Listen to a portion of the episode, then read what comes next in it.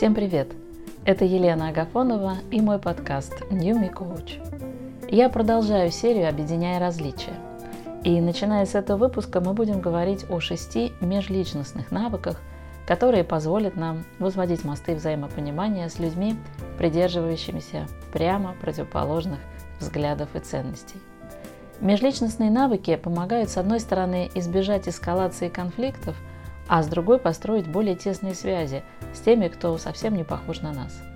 На первый взгляд, стратегии межличностного общения могут показаться простыми, но их бывает очень сложно применить в нужный момент из-за подъема эмоций. Все дело в практике.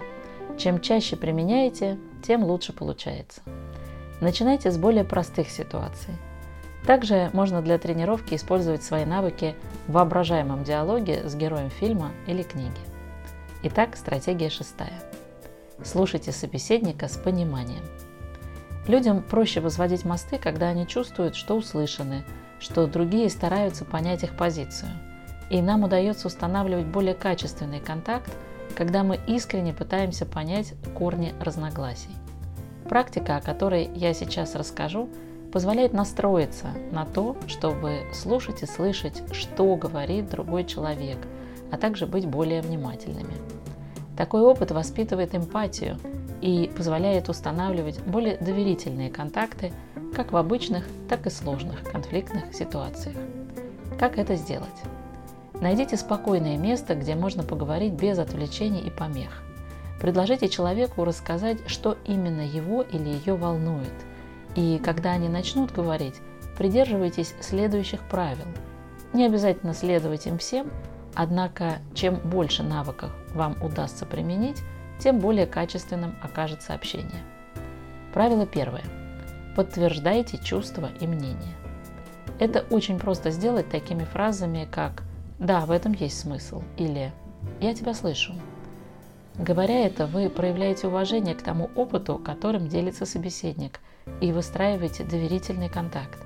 Вы начинаете слушать с пониманием в тот момент, когда вспоминаете, что все, о чем говорит человек, заслуживает внимания.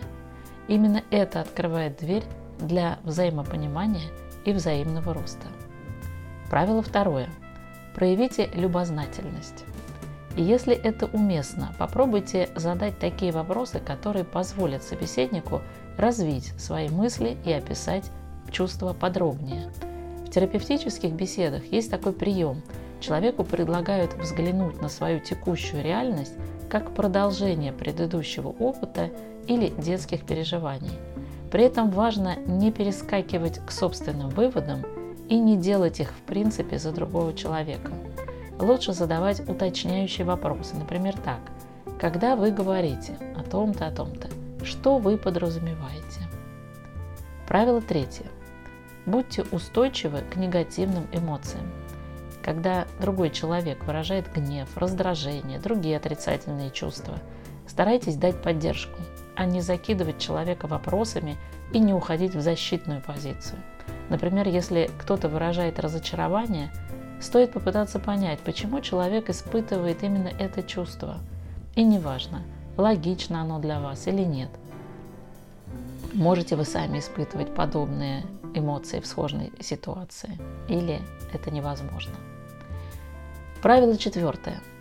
Используйте активный язык тела. Что это значит?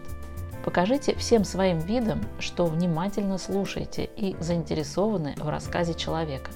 Это можно сделать с помощью контакта глаз, кивков головы, вообще открытой, расслабленной позиции тела по отношению к собеседнику. Контролируйте выражение своего лица.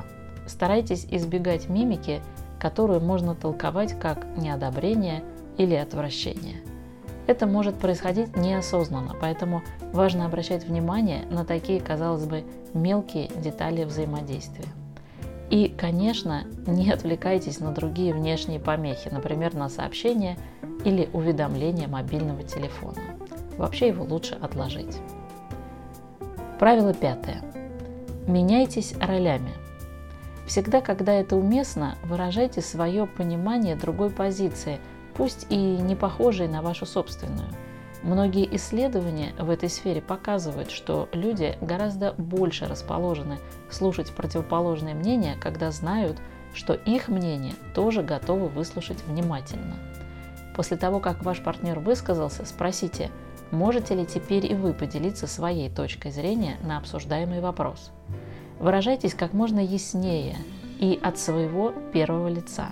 Говорите «я», «мне», а не «мы», «нам». Это так называемое «я-сообщение» указывает на то, что вы апеллируете к личным чувствам и мыслям, а не используете шаблоны. Если меняться ролями не получается из-за недостатка опыта или слишком сильных эмоций, можно ввести равное количество времени, которое предоставляется каждому из партнеров. Как ни странно, такой простой прием в разы поднимает качество диалога. Почему с точки зрения науки стоит попробовать слушать собеседника с пониманием? Многолетние исследования ученых позволили сделать следующие выводы. Во-первых, внимательное слушание позволяет установить тот самый контакт, который необходим для дальнейшего возведения мостов. Во-вторых, эта стратегия действительно позволяет не просто показать искренний интерес, но и узнать больше об обсуждаемой теме и о самом человеке. И в-третьих, именно такой способ слушать и слышать позволяет позже перейти к совместному поиску решений. Чаще, часто эти решения находятся за рамками прежних возможностей. Применяйте любые правила внимательного слушания, которые особенно откликнулись. А когда будете готовы, переходите к следующему эпизоду и обязательно делитесь ссылкой на мой подкаст со всеми, кому это может быть полезно и интересно. А также подписывайтесь на канал New Me Coach в Телеграме. Там я публикую все новые записи и тексты. Услышимся!